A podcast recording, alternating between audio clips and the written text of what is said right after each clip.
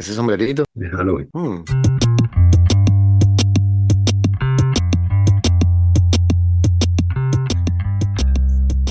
Te quería contar de, de- de las proezas deportivas que sucedieron el fin de semana, chamo. Tengo, tengo Las- tema. Vi que le dieron pelea al Gypsy King. Exacto. Háblame más. Estamos Sí, a- se esta, no- fue- esta noche en este episodio tenemos al, al experto en boxeo y artes marciales mixtas, Vicente Oliver. Also, doctor en filosofía y, y, y- ¿cómo se llama? Y psicólogo. Nah, solo soy un fanático de que cuando, como te conté, estaba adicto a las redes Ah. sociales y para salir de mi adicción a Twitter, lo sustituí leyendo prensa de deportes de combates extremos. Y Y entonces, ahora, y ahora es ves drones en la Ahora noche, veo drones en la Priscila. noche. No, pero el, el cuento es el cuento de Francis Ngannou, que, que bueno, que es un tipo que, que todos conocemos hace mucho tiempo, pero cuando te Sí, echa el cuento, o sea, es el mejor cuento que yo jamás haya escuchado de deporte de combate, y estoy incluyendo películas, estoy incluyendo Rocky, estoy incluyendo eh, Van Damme va para Tailandia y se cae a caratazos con este, como se llama el otro, y gana. Incluyendo todo eso, este cuento es mejor. Y este es un cuento real. Y el cuento de Francis Ngannou. El bicho este, es un camerunés y nace en, la, en una pobreza bastante complicada y desde niño empieza a trabajar en una mina dando palazos en la arena. Una mina de arena en Camerún, el pana trabajando. Este, y entonces, imagínate a los 18 o 20 años que el pana estaba haciendo eso y ahora parece un villano de Batman. El carajo ya mide este, 6'4", que son casi, casi 2 metros, y pesa 120 kilos de puro músculo, sin grasa. Y el bicho es una mole, y está ahí en la mina, y dice, nah, yo voy a ser boxeador. Y le dicen, "Pf, ni de vaina. Tipo, sí, sí, yo voy a ser boxeador y yo voy a ser campeón del mundo. Y los tipos dicen, "Ah, ni de vaina. El tipo se da cuenta también que tiene una buena pegada, le gusta boxear, está entrenando, es bueno, y dice, bueno, hay que salir de aquí. Atraviesa el desierto, llega hasta Marruecos, agarra un barco, se va de patera, llega a España y lo meten preso. Al final, de cierta manera, llega a Francia y está viendo en la calle y no tiene ni un centavo, se está muriendo. Y entonces el tipo va caminando y se mete en un gym y le dice a los tipos, yo voy a ser, yo quiero ser boxeador. No tengo plata, estoy en la calle, pero entonces tipo dice, "Vale, este carajo es grande y tal, pega fortísimo. Y le dicen, "Eh, boxeo es complicado, es un pedo subir en los rankings, o sea, eso es todo un negocio, hay que hacer muchas peleas amateur para inflar el récord, para que después llegue a las que te dan plata. Si quieres plata y viendo cómo, cómo eres atlético y tal, vamos a hacer artes marciales mixtas. Haz artes marciales mixtas y de aquí a seis meses, un año, tienes una pelea, puedes ganar 10 mil, 20, quién sabe. Y el tipo dice, ok, se mete el MMA y empieza a destruir a todo el mundo que le ponen enfrente y llega a la UFC, ¿no? Que es la organización de Estados Unidos, la más conocida, este, donde pelea McGregor y todo. Y entonces el tipo hace una, un run de esos que, que, que a cada tipo que toca es que los bichos se van para la luna, ¿no? ujú. Ya en- entonces dicen, no, pero es que el tipo, él no es muy técnico, es un bicho, es un guarolongo así, que da tremendas pa- patadas. Y es verdad que el tipo empieza haciendo puro coñazo como de camionero. Pero si, si conecta, los carajos se derrumban, ¿no? Entonces le ponen un kickboxer este, de Ámsterdam, de los Países Bajos, campeón y tal, también pesa 120 kilos, y el carajo están peleando, el tipo lo está esquivando, ta, ta, ta, y en una de esas el carajo es así y saca como un coñazo de abajo, como desde la cintura, hacia ese ritmo uppercut, y conecta con el bicho. Y el carajo, tú lo ves que despega los pies del piso y se pone como así horizontal, y, ¡pum! y lo ves que ya está noqueado para el coño. O sea, el tipo vaina en la quijada así, y se lo levantó del piso el tipo, así como en las comiquitas. Mierda. Y todo el mundo dice, what the fuck? Y entonces dicen, bueno, este tipo es el que es. Y le ponen plata y dicen, bueno, vamos a hacer plata con este carajo, el carajo es grande, es papiado y qué sé yo y tal. Y este, lo empiezan a promocionar. Y el campeón es un bicho que tiene más tiempo ahí. El campeón también es otro, otra historia porque es un carajo que es bombero. Es un bombero que todavía está activo, pero pelea en la. UFC y es el campeón de los pesos pesados. Y sabe, es boxeador y jiu-jitsu y tal. Y entonces el tipo está ahí y dice, bueno, sí, vamos a pelear con él. Y toda la empresa se pone detrás de Ngannou diciendo, este es el nuevo carajo, este, este, aquí llegó este Hércules que va a matar a todo el mundo. Y en la pelea, el otro carajo dice, ni de vaina me paro con este carajo, porque no puedo estar haciendo boxeo, y le empieza a hacer lucha libre y lo lleva al piso. El tipo era mejor en la lucha, lo lleva al piso y lo lleva al piso y le empieza a cansar. Y cuando está en el piso le empieza a quedar coñazo porque eso lo puede hacer en la UFC, ground and pound. Y el tipo se para y lo vuelve a arrastrar al piso. Y el tipo se empieza a ahogar, chamo. O sea, el tercer round ya el tipo no puede más, le ven los ojos así que, que ladilla. Y hacen cinco rounds y pierde, ¿no? Gana el otro por decisión. El tipo no gana ni un round. Y la empresa dice, esta era una basura, vamos. Vamos a, o sea, pf, nos sirvió, qué bolas con toda la promoción que le damos. Y después dicen, bueno, vamos a darle otro chance. Y le ponen otro mm, carajo que es un Big Puncher también, de Rick Lewis. Y el tipo da la pelea y es la peor pelea de toda la historia de la UFC. Una vaina que fue como tres rounds y lanzaron dos coñazos. Estaban los dos carajos así, nadie quería lanzar. Este carajo estaba traumatizado porque ac- acababa de perder, no lanzó ni un coñazo y el otro tampoco y fue la peor pelea del mundo. Buh, le quitan la plata, el tipo dice, coño, ¿cómo hago yo y tal? Y empieza, se cambia de gym, empieza a hacer este, lucha libre y tal, y qué sé yo. Se agarra un poco de tiempo y vuelve. Y el bicho vuelve y hace otro run y le ponen un carajo mu- mucho mejor. Bueno, para el cuento corto y llega este, el campeonato. La UFC le empieza a agarrar rechera porque dicen, bueno, pues este carajo otra vez y tal, y que sí, el tipo tiene malas relaciones con la empresa y el tipo se vuelve campeón. Se vuelve campeón, los carajos, bueno, se empieza a pedir plata y mm, concesiones y dice, no, yo quiero hacer boxeo, quiero que me den chance de hacer boxeo. McGregor hizo boxeo, quiero hacer lo mismo. No puedes y tal, tienes que quedarte aquí, no sé qué tal. El tipo, yo no quiero quedarme aquí, yo quiero ir a hacer boxeo, quiero hacer boxeo, tengo 35 años. Bueno, no, el contrato es así, tienes que hacer dos peleas, si no las haces se, se extiende y si las haces sales dentro de un año y medio si acaso. Y bueno, vamos a hacer eso. Hace las dos peleas, en una de las peleas llega un, joven lobo de este a quitarle el título, el tipo tiene las rodillas coñetadas, se les coñeta en la, antes y no dice nada y pelea igual con el carajo y le gana, lo noquea. Este, y sigue su cosa, al final se, se acaba el tiempo y se va, dice, bueno, se acabó mi tiempo y me voy. Y dice, ok, bueno, pero te estás yendo, te- eres el campeón del mundo, eres invencible, eres este carajo que, que todo el mundo admira. ¿Qué coño vas a hacer? No, yo voy a hacer boxeo. Y los tipos, ¿qué coño vas a hacer tu boxeo? Tú eres un carajo de artista marcial mixto. ujú, Eres el mejor del mundo en esta mierda. Siempre dice, ujú, boxeo, chico. Y se va. Y pasan meses y todo el mundo este carajo, qué bolas lo que hizo, nadie le ofrece nada, no puede hacer un coño y tal. No consigue. Y tarda un rato, tarda como ocho meses, un año, y de pronto dicen, ¿saben qué? Voy a pelear contra Tyson Fury, el campeón de los pesos pesados del mundo, weón. Este, y un maldito genio del boxeo, del cual ya hemos hablado en el podcast. Y es Arabia Saudita que pone toda la plata para hacer un mega evento en el cual este carajo va a estar ahí y te dices, ¿qué es esto? ¿Qué, aquel tipo que va a boxear? Este carajo que tiene la gran pegada, pero todos conocemos a Tyson Fury.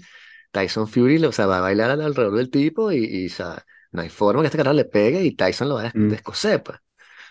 Y entonces empieza toda la rueda de prensa, el Tyson Fury, sí, te voy a dar este, lecciones, soy tu profesor, tú me vas a decir papá y tal, qué sé yo.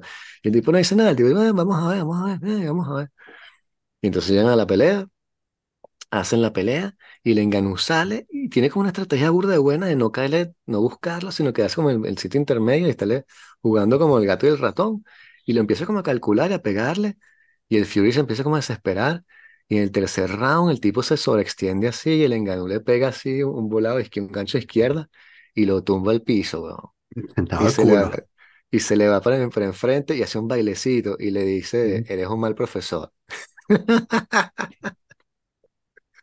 Y después el Fury se para y la pelea sigue, el tipo sigue cayendo la coñazo y bueno, si tú ves la pelea que vi yo, ganó en ganó porque después están los jueces y mm, este y entonces el tipo escoñetó todo el calendario del boxeo porque Tyson Fury iba a pelear en diciembre con Usyk, que es la pelea que todos los que queremos el boxeo queremos ver, esa es la mm, pelea que todos queremos y dice, no, yo acabo con este carajo rapidito y peleo con Usyk en diciembre y ahora no puede porque tiene la cara toda cortada, hinchada, ah. le cayeron a coñazo. La, la pelea con Usyk, la pelea con Usyk es la de unificar el título, ¿no? Totalmente, sí, sí, Ujú, sí, porque Tyson Fury tiene sí, el título lineal de boxeo, ujú, que es supuestamente el que, bueno, en fin, son huevonadas que, que inventan, No, ¿no? no, sí, de- es, Sí. school, school.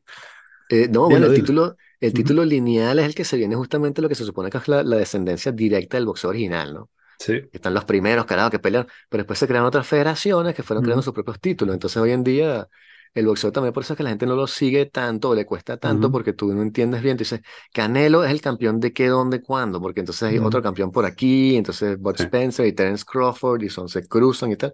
ujú, Pero Usyk tiene todos los otros cinturones, los tiene casi unificados. El que le falta es el de Tyson Fury y Usyk es muy bueno y es la pelea que queríamos ver, pero tuvo que echarla para atrás porque le cayeron a coñazo. Entonces el criterio Sí. también como de la calle, que tú ves a los dos carajos y tú ves en Ganú y parece que el tipo, o sea, fue a correr un ratico y llegó. O sea, la casa ha sido un trote de 15 minutos ahí Ujú. alrededor de la casa. Este pana parece que tuvo una pelea con un gato, weón. O sea, Sí. te dices, wow. Yo, yo vi la, vi el resumen, no vi la, eh, no vi toda Sí, la pelea.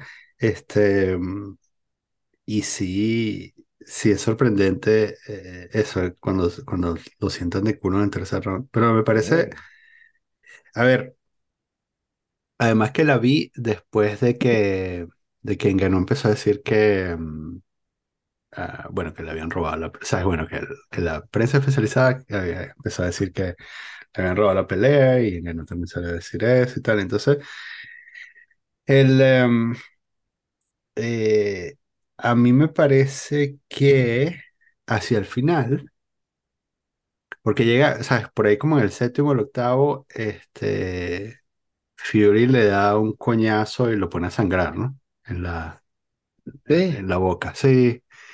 Y entonces me pareció que, bueno, quizás es por eso, y además porque se veía, mm, o sea, Ngannou se veía cansado luego de, Se veía, se el final de pelea, cansado, sí. hacia el final de la llegó al pelea, final. Na- Nosotros no pensamos que no iba a llegar no, por lo que le pasó supuesto, con el luchador, que el luchador de supuesto, verdad no, pero, tercer round el tipo estaba así, Sí, quiero, afuera. sí, claro, lo que quiero decir es que si el eh, un juez probablemente, o sea, eso también haya influenciado la, la decisión de los jueces porque, eh, bueno, claramente uno estaba más cansado que el otro.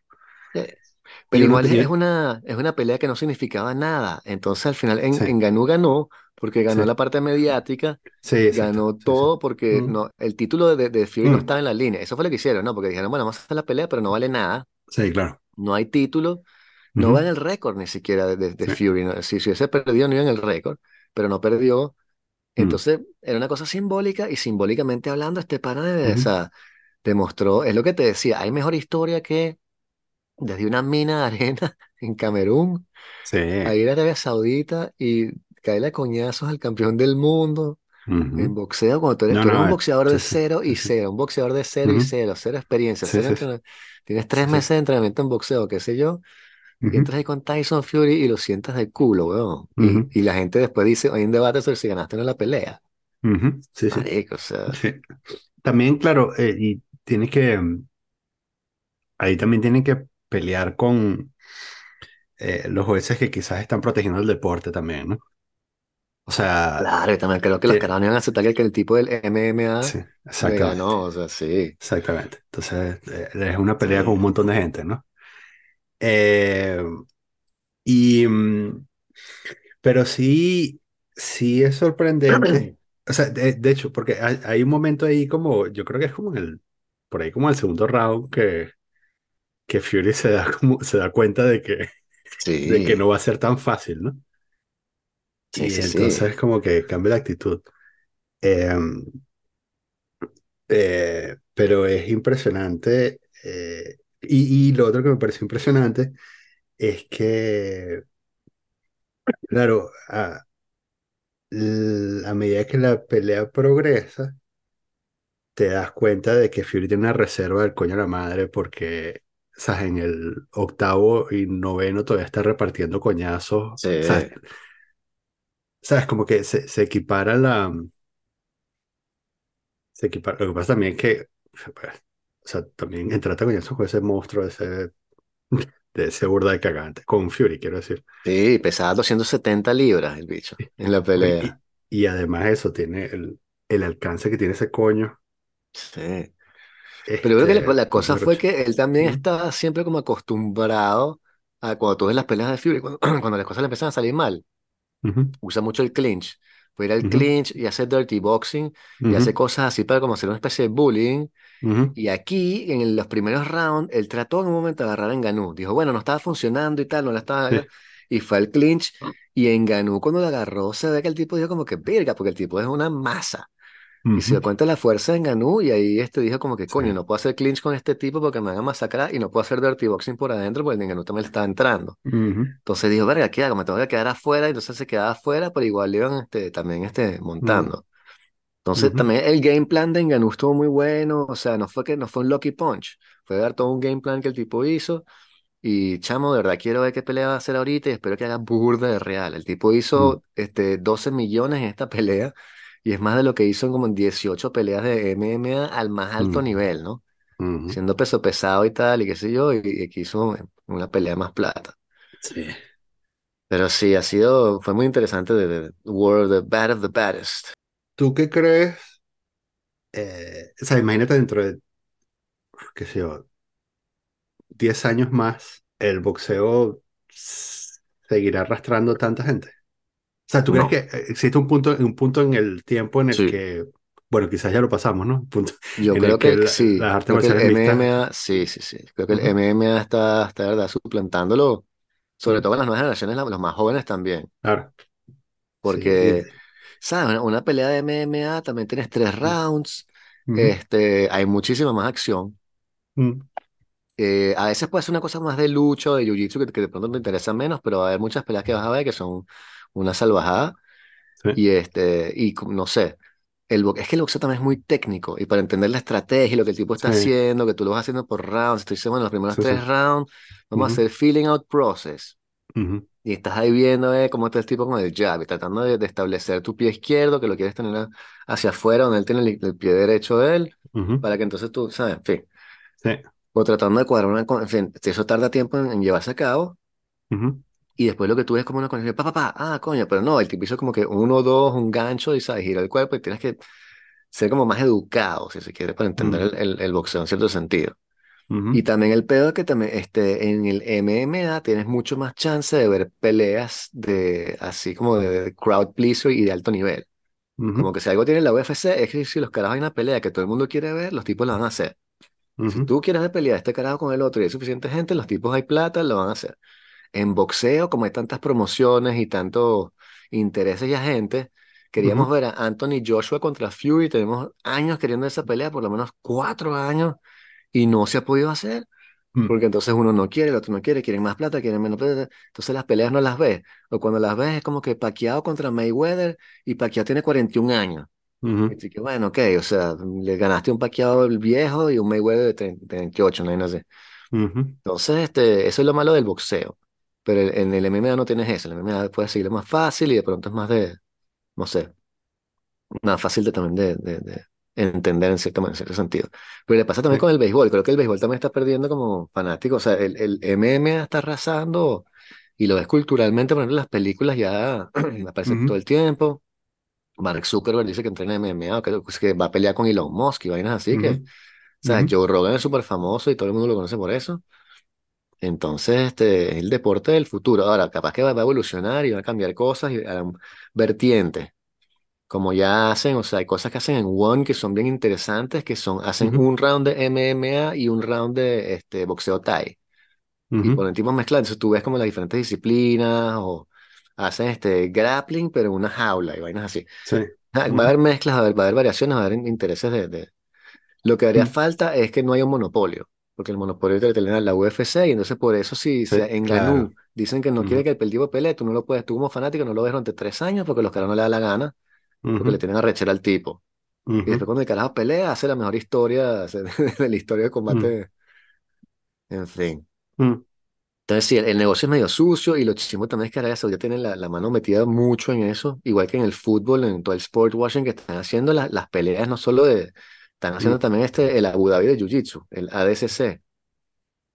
este, que es la, el torneo más arrecho de, de, de ujú, grappling del mundo. Eso le, le hicieron ujú, así en Abu Dhabi, este, porque al rey le gustaba el jiu-jitsu y tal, pero entonces eso es allá. Tienes, bueno, el fútbol tratando de agarrárselo, el golf, ¿no? Se agarraron el golf. Tienen algunas sí, vainas de boxeo, este, el MMA, todo, siempre se eventos allá. Entonces, bueno, no digo que sea malo, pero van a ser intereses económicos muy particulares y eso también capaz que impacta el, el deporte, ¿no? Y ujú, lo, lo ujú, vuelve de cierta manera O sea, para mí el, el riesgo es que se convierte en una cosa como de lucha libre, ¿no? De esa cosa americana de que sí, son personajes. Entonces, "Arr", y este es el ujú, Undertaker y el otro no sé qué van y todo está como, todo se basa más ujú, en la, el personaje que en, la, en el talento. ujú, Y McGregor también es medio responsable de eso, pues ese giro hacia más este mercantilista ujú. branding. Hay discusiones de, solicitar que sea un deporte olímpico. No, ¿Sabes si hay? No. No, es muy Porque, joven también como deporte, como disciplina es muy joven. y, Y a- y además eh, tiene, sí. tiene que ser el... No podrías ah, permitir los golpes en el piso, no podrías permitir los golpes, o sea, no sería... bueno, primero tiene que haber una federación amateur, ¿no? Para poder ser un deporte olímpico, creo. Sí, pero ya tienes federaciones amateur, igual que Ah, las tienes de ok, jiu-jitsu y tal, y qué sé yo. Pero el problema es eso, o sea, en boxeo, por ejemplo, ol- olímpico, tú no puedes pegar, o sea, tienes casco, tienes guantes, tienes unas Ujú, regulaciones. En ujú, karate, eh, la vez pasada eliminaron al tipo porque pegó muy fuerte y, y- y lo Sí. eliminaron. Y en taekwondo tampoco Mm, puedes pegar muy fuerte. Entonces, no sé si en mm, el MMA, que hay muchos golpes a la cabeza, hay proyecciones ahí. O sea, hay una mezcla de cosas que puedes... O sea, hay sangre, por ejemplo. Yo no quiero que, que en el Comité Olímpico tú quieres que los caras salgan todos sangrientos del- de la Mm, confrontación así. mm, mm, mm, mm. Porque, o sea, si me preguntas desde el punto de vista de, eh, ¿sabes? El, el, el- mi visión desde afuera, como no fanático además. sí, El MMA tiene esta, o sea, es una propuesta sincrética, ¿no? sí, Eh, que además resume, bueno, un montón de deportes olímpicos. eh, sí, o deportes oficialmente, o sea, de artes marciales eh, o reconocidas y practicadas alrededor del mundo, pero que además son deportes olímpicos, eh, presenta como una especie de resumen, ¿no? Y yo creo que en, en la cultura helénica, eso es precisamente la, de lo que trata la formación del hombre. Sí, claro, una gran eh, parte. eh, eh, me parece Sí, que además se ajusta perfectamente con la tradición helénica de los Juegos Olímpicos porque es, ¿sabes? Te enseñan a escribir poesía y te enseñan a luchar, ¿no? sí. Eh, y, mm, y de hecho, eso, había, ¿cómo es que se llama?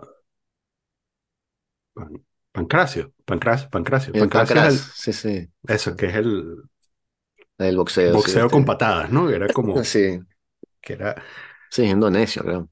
eh, no, es eh, griego. O sea, los Ah, griegos el tenían, el, ah, O sea, sí, los griegos tenían el, el, eh, pugilato, que era Pugilato que era boxeo, boxeo, ¿no? que era Sí, boxeo, y luego tenían el pan- y le tenían No, la pero lucha. no era lucha. Ok, lucha No, la lucha, Ok, la lucha, que era la lucha, y exacto. Colo- colocar al adversario, sí, exacto. colocar al adversario en el suelo de espalda, Ujú. y luego tenías el pancracio, que era eh, el pugilato con patadas. O sea, era puños y mm, sí, patadas. Era, kickboxing, sí. era como con cualquier eh, parte de tu cuerpo, puedes golpear con Eh, cualquier parte de tu cuerpo. Y de hecho es una entre comillas, evolución, aquí, bueno, o sea, si sabes más de deportes griegos me puedes gritar, pero lo que yo tengo entendido es que primero vino el pugilato y luego, no sé, 100 años después, como una especie de evolución, eh, vino el pancracio, ¿no? Eh, y era parte, y era parte de los Juegos sí. Olímpicos. Entonces, eh, no sé, me, me hace gracia que haya un paralelismo ahí de, o sea, 150 años después Sí, o de, sea, de supongo que, que de, también, Ujú, o sea, hay como una búsqueda, sobre todo en nuestra cultura hiperrealista, de querer saber qué es lo que, como, como lo que más funciona. Porque mm, artes marciales hay miles y estilos hay miles, pero queremos ver como que qué es lo más eficaz en la calle. Entonces ahí también es donde el, el, el MMA me interesa por lo menos a mí más que el boxeo. ujú, Porque en el boxeo, como es nada más los puños, y ujú. como no puedes pegar debajo del cinturón, los tipos hacen burda de dipping. ¿Sabes? Cuando tú haces el Ujú, dip en el boxeo, que vas de lado a lado, a veces los tipos están haciendo dipping y llegan hasta abajo, así que bajan la cabeza al nivel de su, su propia cintura y vuelven y suben con contra, ¿no? Contra, ¿no? Si te haces eso en artes marciales, te mete un rodillazo en la cabeza. Exacto. O sea, una patada, que es peor. sí. Entonces, tú aprendes a no hacer eso y lo cual tiene más sentido, porque en la Mm, calle también, entonces eso es una mala idea. Este, o no saber, no, o sea, eliminar como los low kick me parece también. Pues si estás en una pelea callejera y quieres nada más el, el proceso de feeling out, lo primero que tú vas a lanzar es un low kick, tú no vas a lanzar una mm, volada de derecha porque sabes tú qué puede pasar, o quién tienes delante tuyo, que vas que lanzas un low kick ahí a ver cómo el tipo reacciona, si así que, ay, y tú dices, ay, está jodido, o sea, este tipo no sabe, en fin. Entonces eliminar esa, esa posibilidad, o incluso la posibilidad de la lucha así cercana, pues. Que los tipos se agarran el clinch y pues bueno, rompe el clinch. No, pero haz que rompan peleando, o sea que, ok, no puedes hacer lucha, no puedes lanzar al piso, ok, no es judo, pero que mm, rompan el clinch peleando. Tienen que empujarse, tienen que darse coñazo, tienen que ver cómo salen de ahí. No sé, algo más. Entonces, claro, supongo que vamos más hacia eso. Y que estamos todos como obstinados también de las películas en las cuales los bichos guay saltan y dan triple patada y te dicen, no, no, no, en la vida real, ¿qué es lo que Sí, pasa? sí. Y te pones a, y de pronto ves tipos que hacen este, que coño, patadas voladoras impresionantes, ¿no? Hay unos cabos que tú ves que son artísticos, y no tú te das cuenta de la parte artística. ujú, El tipo el año, fue el año pasado, que el tipo tiró una patada, imagínate, tiró una patada frontal, imagínate, te la- lanza una patada frontal y se la agarran, ¿no? El tipo se la atrapa así, y entonces el carajo se da la vuelta para tratar de sacar la, la pierna, que es lo que tú haces, te das la vuelta y la jalas para sacarla, pero en vez de jalarla, salta y levanta con la otra pierna y le da una patada en la quijada al tipo y cae así rodando, weón. ujú, Y lo desmaya, o sea, una vaina que nadie nunca había ujú, hecho, nunca hemos visto algo así. Le atrapan la ujú, patada, se da una vuelta y después da, da un talonada hacia arriba. Y, y, bueno, y el cabo es impresionante, el tipo se, se queda como un, como un ese timber, ¿no? Se queda así como un ujú. tronco cuando recibe el coñazo se cae, lo cual es, hay algo bello en la violencia. Sí. Entonces, bueno, ves ujú, cosas así y te das cuenta que no tienes que estar viendo películas de Keanu Reeves o qué sé yo para ver un carajo saltar en, en la reja, ¿sabes? Dar dos pasos en la reja así como en rollerblade y después devolverse y dar una patada o un puñetazo. ujú, Y bueno, hay una pelea de caballero, hay una confrontación, o sea, hay, una- hay un respeto entre todos, por lo- los que me gustan a mí. Yo sé que también mucho, a veces es horrible y los tipos no, no, no se, no se quieren y es, es mucho más sí, violento de lo que uno quisiera. Yo eliminaría, por ejemplo, algunos de los golpes en, la- en el piso. Me parece que a veces es ujú, demasiado. El tipo está ya desmayado y le siguen pegando y que pa, pa, coño, ya va. bueno, o ujú, sea, el tipo tiene los ujú, ojos. sí, Esa parte sí. sí, claro. Eh, ah, ah, debe haber varias tesis de- sobre esto, pero el boxeo me parece eh, que fue un buen acompañante del siglo XX en el que descubrimos esta forma de ah, mecanizar la muerte y decidimos colectivamente que íbamos a matar, no sé, a 100 millones de personas eh, en, distintos campos de batalla. Y entonces eh, creamos esta, esta especie de refugio en el que sublimamos la violencia en un enfrentamiento honorable, con un montón de reglas eh, que de alguna manera aseguraban que, bueno, primero pudiese ser visto como espectáculo y deporte, Sí, pero que también eh, de alguna manera preservara el, el enfrentamiento entre dos caballeros, ¿no? sí, que fue una cosa digna, pues. Ajá, que fuese una cosa digna. Entonces es, un- es como un, un- un buen, una buena cara B a lo que Sí. estaba sucediendo en el campo de batalla. De la misma manera, las artes marciales mixtas son el perfecto acompañante para la crisis de la masculinidad. Puede ser. En este momento en el que muchos hombres están, bueno, según dicen los medios, muchos hombres están perdidos eh, y también feminizados y también eh, cuestionados socialmente.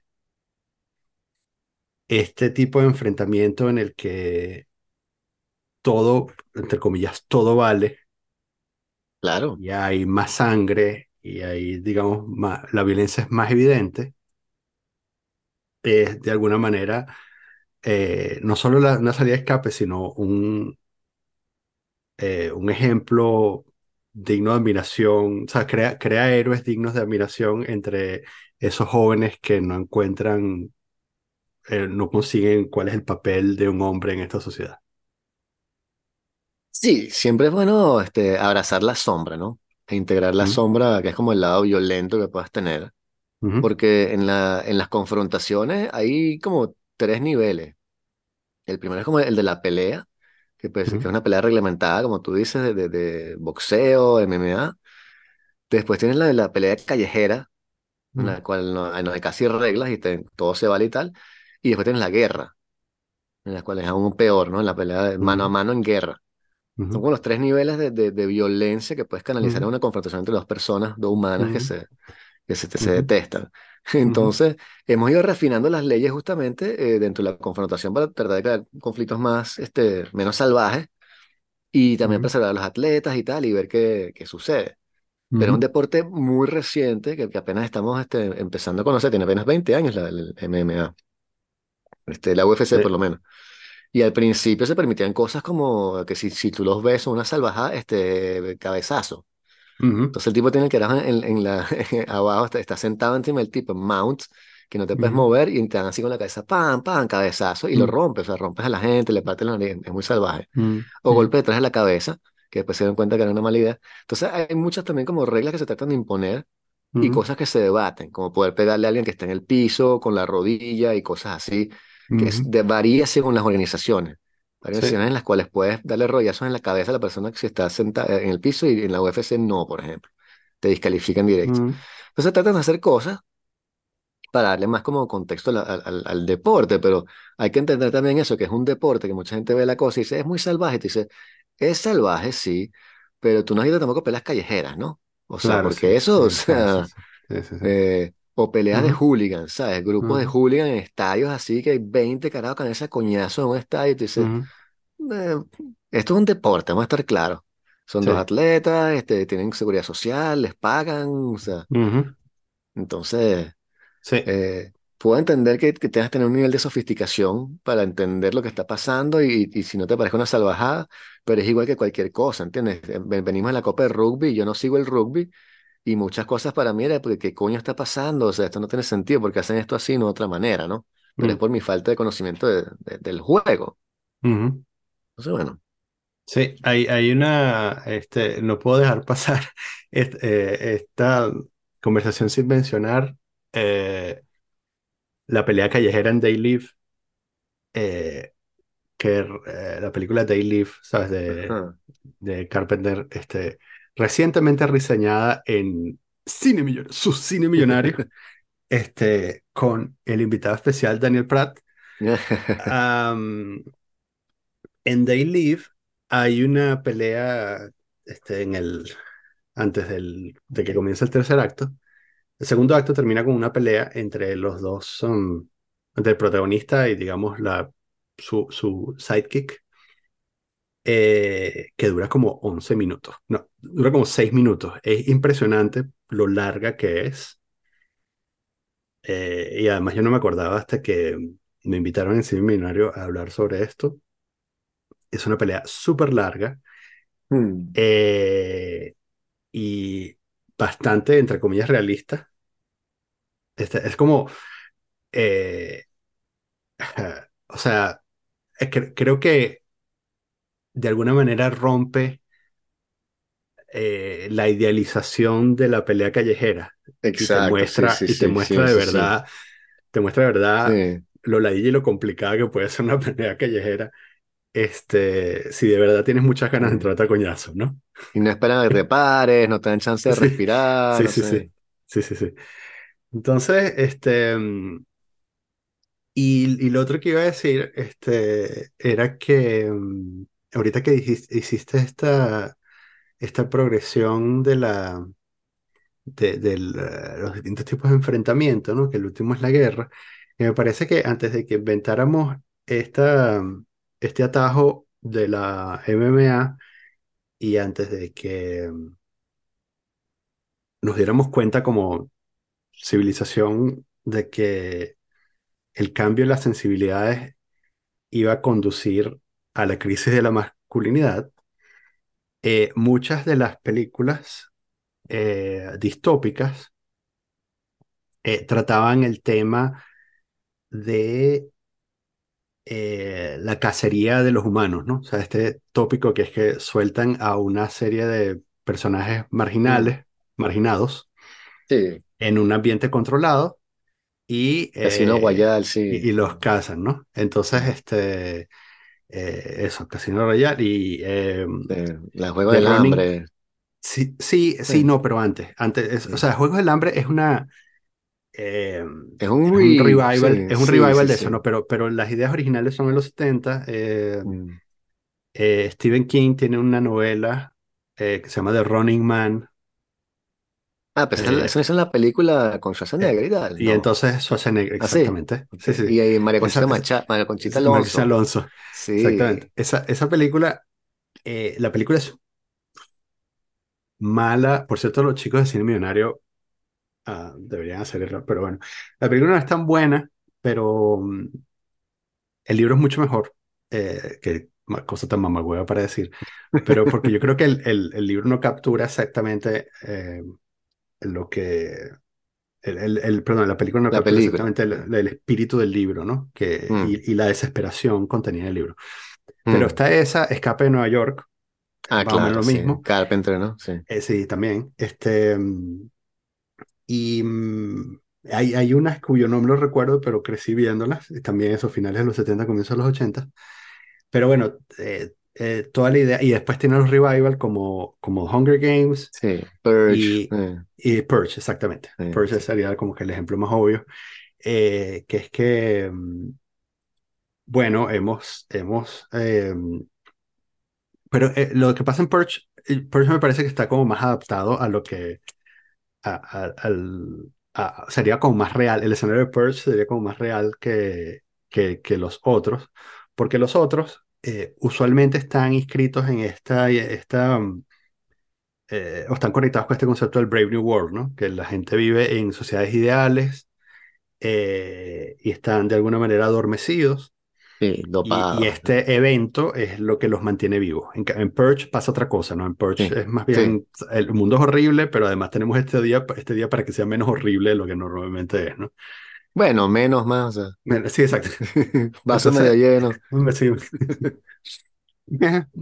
Entonces, este, este, pero que eso, que, que luego todo esto, eh, eh, quizás lleguemos a ese estado, pero el, el estado intermedio que no conocíamos es eh, las artes marciales mixtas, ¿no? Este espectáculo, eh, este espectáculo sangriento en el que, comillas, todo se vale. Sí, pero es que justamente la, una de las tradiciones, una de las raíces directas de las Mm, referencias de las artes mm. marciales mixtas es el Tudo Vale, que es lo que hacían en Japón. Oh, Sí, eso existe. El Tudo Vale, eh, bueno, Tudo Vale es una práctica brasilera, Tudo Vale. sí. Pero eh, este, los, los mejores eventos los montaban en Japón, que eran donde iban los Gracie, que son los fundadores del Jiu-Jitsu, y dominaban allá también. Por eso son muy famosos también. Entonces, sí, el Tudo Vale. Y, este, y de ahí evolucionó otra cosa, y así se fueron. Pero es que es eso, o sea, enfrentamientos entre escuelas diferentes de artes marciales siempre ha existido, y siempre ha existido eso mm, de que mi Kung Fu es el mejor Kung Fu de esta ciudad, ¿sabes? Y cosas sí, así, este, mm, no conoces los límites de mi Taekwondo. sí, sí, exacto. Entonces, esa es parte como de la cultura, que todos queremos Mm, saber qué pasa si un karateca pelea sí, contra sí. un carajo que es un bicho grecorromano, Mortal Mm, Kombat, todo eso. sí, sí, sí, sí, sí, sí. Este, Y, y eso, y está el mito también en las artes marciales, ¿sabes? El, en- el- qué sé yo, de buscar la, la cosa más, efe- más eficaz, el, el claro, golpe pero, perfecto, la, la, sí, el sí. escape perfecto, el bloqueo perfecto, y si pongo mi cabeza aquí, si hago esto, que- entonces, y eso no se va a acabar, y son- estamos hablando de milenia que tiene el ser humano buscando sí, cosas y al final todo es lo mismo, ¿no? Todo un golpe es un golpe, que sea de kung fu, de boxeo, ¿qué tal? Un coñazo, o sea, un derecho, directo de derecha, cross, jab, eso siempre se, se llama distinto, pero siempre son los mismos golpes. Después eso puede tener sí, ligeras variaciones, ¿no? Puño hacia arriba, puño hacia abajo y cosas así, o pones el pie aquí, pero un golpe es un golpe. sí.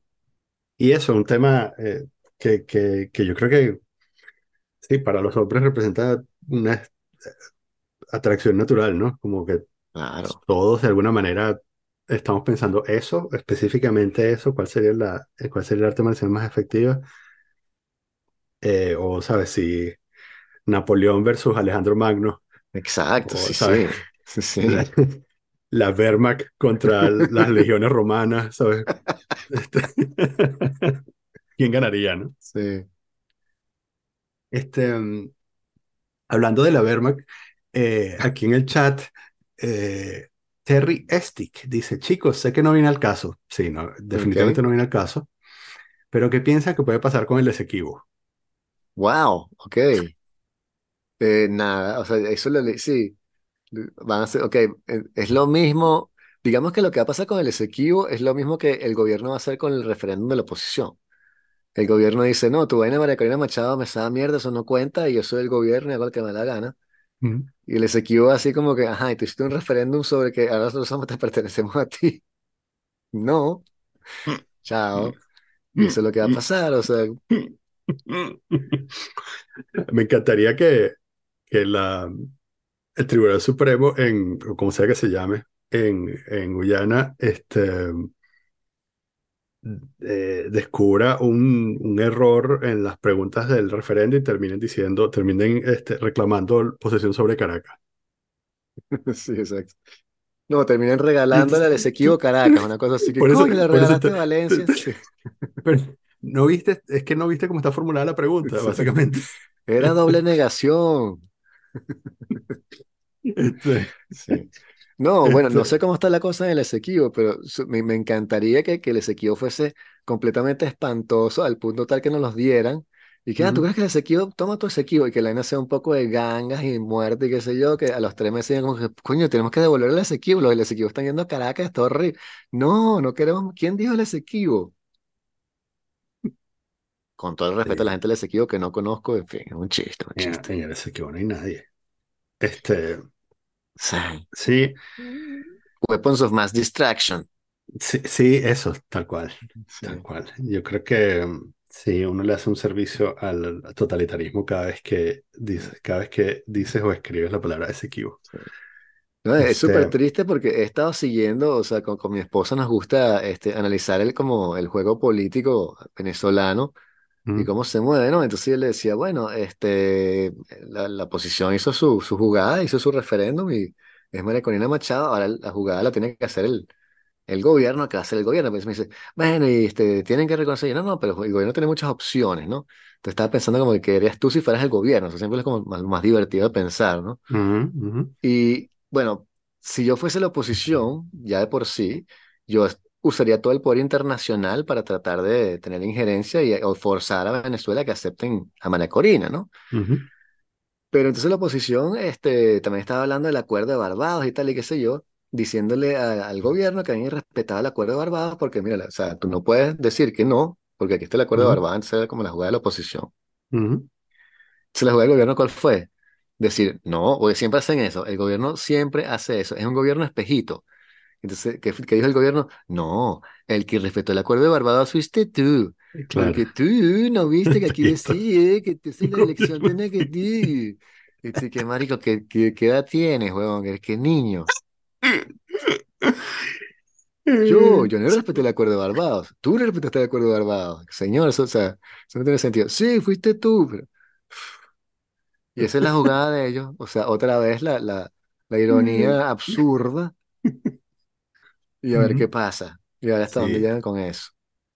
sí. Este, y Chamo Jorge Rodríguez debió ser insoportable cuando Chamo. Sí, no sé. Yo creo que tienen que medir las consecuencias, este, el gobierno, ¿no? De lo que pasaría si no dejan que María sea candidata.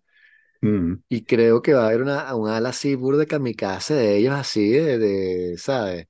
Après moi le déluge, que van a decir así como que no, María Sí. No va y que nos quiten todos los acuerdos internacionales. Ya veremos cómo coño nos acercamos más a Corea del Norte, ujú. pero no va a concursar esta caraja en las elecciones.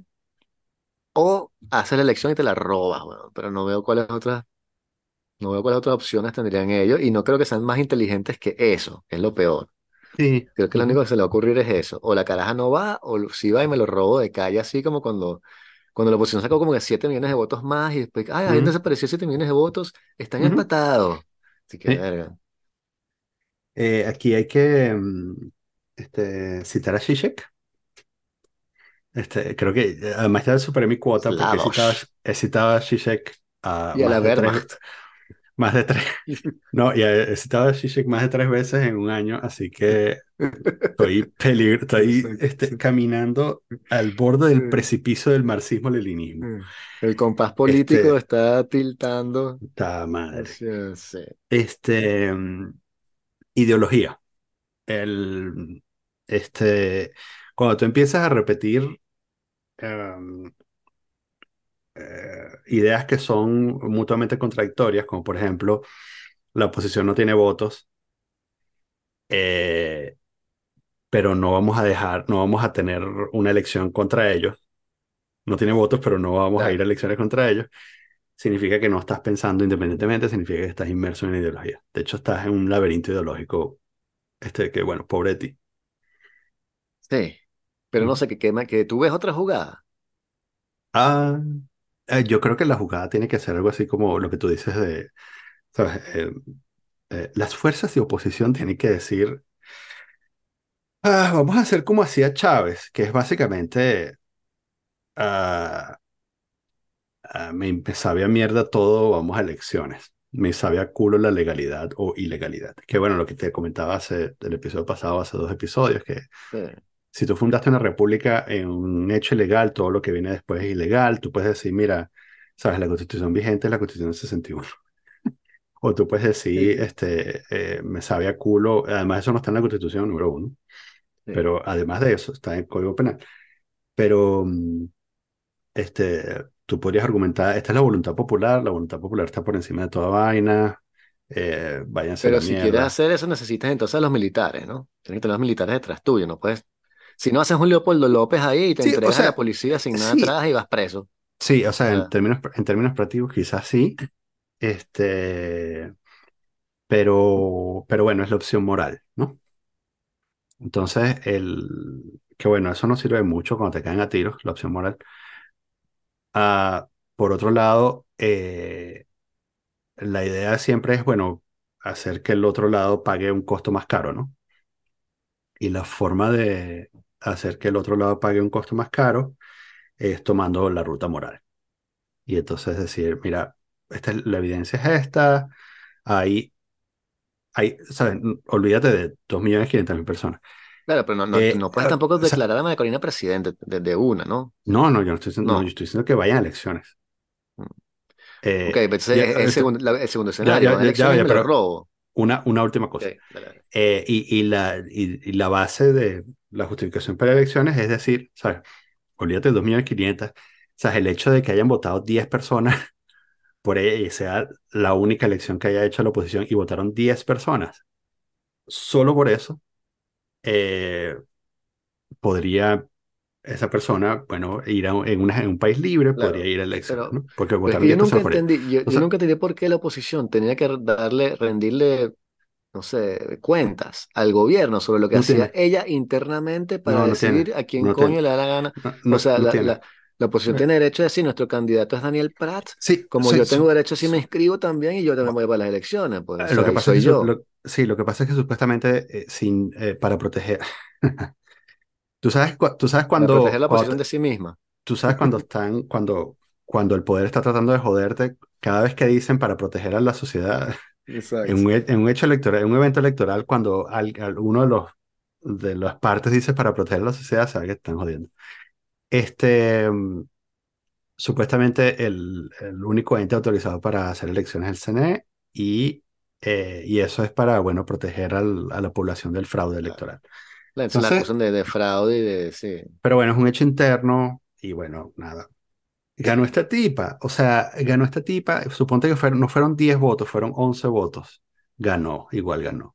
es, Ah, no, no fueron la dos, fueron, oposición. fueron 12 votos. Ah, sí, fueron. Puedes, puedes tú eh, ir por la calle y encontrar a 10 personas que, que votaron por ella. Sí, la, si la respuesta es sí, entonces tienes que ir a elecciones con ella, mamá huevo, porque encontraste 10 personas en la calle Claro, que pero entonces voy a elecciones, voy a elecciones, te, te hago, Ah, hago todo lo posible para joderte, no te doy tiempo de prensa, ta, ta, ta, sí, y sí, me robo la vaina al final. Y se robas la vaina al final. Bueno, Ajá, y entonces tú como No, oposición tienes que tratar de, de poner todos los electores posibles, vigilantes internacionales que no te van a dejar, sí, sí, y después lo que sí. tienes que hacer es hacer pres- presión internacional y esperar que el conflicto en Palestina ya ha pasado para que la gente te pare bola Mm, de que estamos dentro de un año y la sí. gente diga como que estamos cansados de esto. Ah, coño, están Sí. robando una elección en Venezuela. ¿Te acuerdas de Venezuela? Ah, no me acordaba. Ah, bueno, Mm. hay un libro que acaba de sacar Vicente Oliva hace unos meses para que te lo compres. Tremenda oportunidad para sacar un libro, ¿eh? Tienes que terminar, tienes que finiquitar todo eso Mm, antes de las elecciones para cuadrar el lanzamiento del libro con las elecciones. Que hay un golpe de Eh, estado, huevón. Así que mm, todos lados. Coño, tenemos un bicho. ¿Quién puede explicar esto? Este carajo acaba de sacar un libro. de- ¿Sí? Yo soy el hombre. sí, y hablo ¿Cómo dice mi francés e libro? inglés. Y sí, todo está en mi libro, pero nada está en el libro. No, es una novela policial, no tiene Sí, nada que ver. sí, Como mi sí. libro explica muy bien, en el 68. Este, entonces, el, sí, eso, pueden ir a elecciones, se pueden robar las elecciones y de nuevo el, el trabajo es hacer que tengan que pagar cara la, la robada de las elecciones, ¿no? Sí. Este, mm, O que sea de verdad demasi- a, la- a lo Chile, que sea demasiado sí, flagrante, que lleguen los militares y digan como que, pana, sí, o sea, nadie votó por ti, marico. sí. O sea, es que la vaina es que sí. si, la cara saca, si, si la cara saca otra, 96% otra vez, no hay forma ni manera, o sea, ahí te toman los militares, pero tienes que sacar eso, tienes que sacar Sí. 70, weón. O sea, Mm, 80, Probablemente lo que, así. lo que pase ahorita cuando hagan el referendo este ridículo que se inventaron con el Esequibo es que diga, mira, sabes que no vas a comer más nunca si no votas en el referéndum, porque, o sea, me parece, o sea, a mí me parece que si el gobierno, si el gobierno venezolano, si el Estado venezolano no dice ahorita en noviembre, no le dice a todo el mundo, hey, ninguno de ustedes va a comer si no votan en ese referéndum, está pelando bola, no han aprendido nada. O sea, Chávez se va a revolcar en su tumba si esos coños no dicen eso así. Y tienen que dejarlo súper bien claro. Además, no se pueden andar con mariquera de no, quizás no comas en diciembre. No, no, tienes que decir, no vas a comer más nunca si no votas el, en, el, en el referéndum del Esequibo, porque si no hacen eso, se van a joder. Y yo creo que lo saben. Pero ese Bueno, referéndum pero, no le importa a nadie, weón. bueno, pero la gente le va a importar cuando le digan que no van a comer más nunca, porque eso es lo que va a pasar. Sí. Y después tienes que, después tienes una declaración en la cual dice que el Esequibo es tuyo y nadie la respeta. O sea, no, no voy ni siquiera, eh, eh, o sea, la soberanía sobre, la soberanía sobre, la soberanía sobre un territorio, dice. la soberanía sobre un territorio no se define, no se define por, pues, o sea, es una locura. Ese referéndum es solo para contar gente y para decirle a la gente que no va a comer más nunca si no votan por ella. Ese es el único propósito de ese referéndum. Sí. Sí. Este, no, bueno, no sé, este, Ahora, espero que sea si llegan, interesante, que espero que si sea llegan, divertido, porque si es la si, misma, el mismo eh, el- panfleto de yo, antes, el- a mí lo que, lo que más me ha divertido es ver a esta parranda de mamagüevos, este, empezando del ministro de la Defensa para abajo, eh, este, am, diciendo que el Esequibo es nuestro, no sé qué cosa y tal, y defenderemos el Esequibo, no sé qué. Esos bichos que lo único que saben es matar civiles. O sea, Ojalá alguien les, les- o sea, ojalá alguien les tomara la palabra en serio y le dijera, bueno, vamos a entrompar, pues. Este, porque me encantaría, o sea, me parece que la lim- esa limpieza social es necesaria.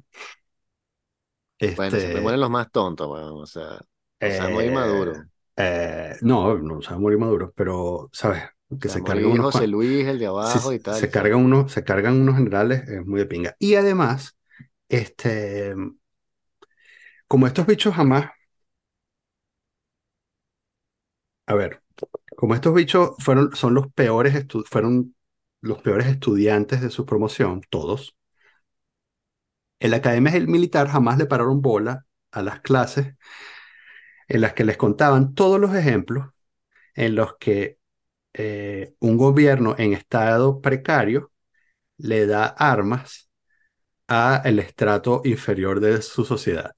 Entonces los bichos se quedaron dormidos en la clase donde hablaban de las dos revoluciones de octubre en Rusia se quedaron dormidos en las clases de la guerra napoleónica, se quedaron dormidos en, el- en la clase sobre el colapso del Imperio Romano. Este, y si de verdad se meten en un peo, no tienen idea en el, peo que se van a meter cuando digan, ¿sabes? Sí, vamos a repartir estos 100.000 fusiles a esta cuerda de malandros. ¿Qué es lo peor que puede pasar? Bueno, te lo dijeron en la, academia, lo que pasa es que te quedaste dormido ese día o estabas ahí, ¿sabes? cobrando una mordida en alguna parte y tal, jalándole bolas a, un general, lo que sea. Eh, pero bueno, van a descubrir lo que pasa cuando hacen eso. Sí, bueno, primero una tragedia y después una farsa, ¿no? Mm, sí, tal cual, tal cual. Sí. Bueno, este, Bueno, por ahí, mira, en el chat hay un montón de gente. Qué bueno que vinieron. así. Este, sí, empezando. Mira, Bartolomeo está aquí. Saludos, mequetrefes. Este, sí, eh, Otman Pérez, el Esequibo será como unas balminas. Bueno, sí. mm. Sí, sí, pero como una, fa- o sea, esa fue la, ¿cómo es la, la, Falsabinas. sí, las falsabinas, este, eh, perder territorio es, el- la es responsabilidad única del gobierno de turno, sí. Eh, Nach dice, el referendo se realizará porque el gobierno quiere ver cuánta gente moviliza, exacto, aparentemente el apoyo hacia el gobierno es bajo y por eso quieren, a- a- lo quieren hacer. Luis José Mm. Dávila, después viene el referendo para consultar si quieren que suban los sueldos. Ah, en ese sí voy a votar yo. Eh, sí, todo, pero sí, todo el chat está de acuerdo en que esto es para tantear el terreno. Mm, mm. Sí, eh, Son creo que maquia- son- ustedes son más mira, maquiavélicos que nosotros, yo, yo, esta, pues. eh, eh, eh, Nach tiene una buena idea aquí. Nach S dice, creo que María Corina tiene que pedirle a sus votantes que participen para que de esta manera el gobierno no sepa cuánta gente movilizó. Sí, también. Si sacan 10 Mm. millones de votos. Además, si sacan 10 millones de votos, pueden decir, ah, estamos sobrados para esas elecciones en 2024. Y después, uh, de hecho, la, la tormenta perfecta, ¿no? Este, estamos sobrados para las elecciones de 2024. Hay 10 millones de carajos que se van a entrar a tiros por nosotros en el Esequibo. Vamos a repartir 100 mil fusiles. Vamos a ver qué pasa. Ok, vamos a darle, pues. Como yo creo que son tan, tan nefastos y tan poco creativos que van a tratar de robarse la vaina lo más cara de tabla. Sí. Así que va a ser obvio que ganó María Corina y que van a salir como que en Mm, televisión, la que sea la coordinadora del CNE ahorita, qué sé yo, mm, diciendo ganó Maduro y, y ya. O sea, sí. como que ni siquiera va a ser por 99% cuánto, de los así como votos. que ganó Ujú, Maduro y, y ¿qué vas a hacer? O sea, una cosa Sí. así va a decir como que fuck Ujú, off. Y eso es lo que van a tratar de hacer, lo cual va a ser desastroso y probablemente cree de verdad un, algún tipo de conflicto Mm, este, que va a ser violento, pues, pero porque son ujú, muy, son muy tontos, no tienen esa- la sofisticación de, de un Putin o de una vaina así mm, toda, no sé, no son dictadores finos, pues. De verdad, sí. son, son tragicómicos, no son, no son divertidos, Mm, mm, no sé. sí. Bueno, on this happy note. Bueno, sí, este, viste que el, que el tema de los- la MMA atrajo a todo el mundo. Sí, tenemos que hablar más de, más de estas cosas. Sí, vinieron un día extraño, muchachos. Sí, hoy no hubo Yes. aliens, pero bueno, ya volverán.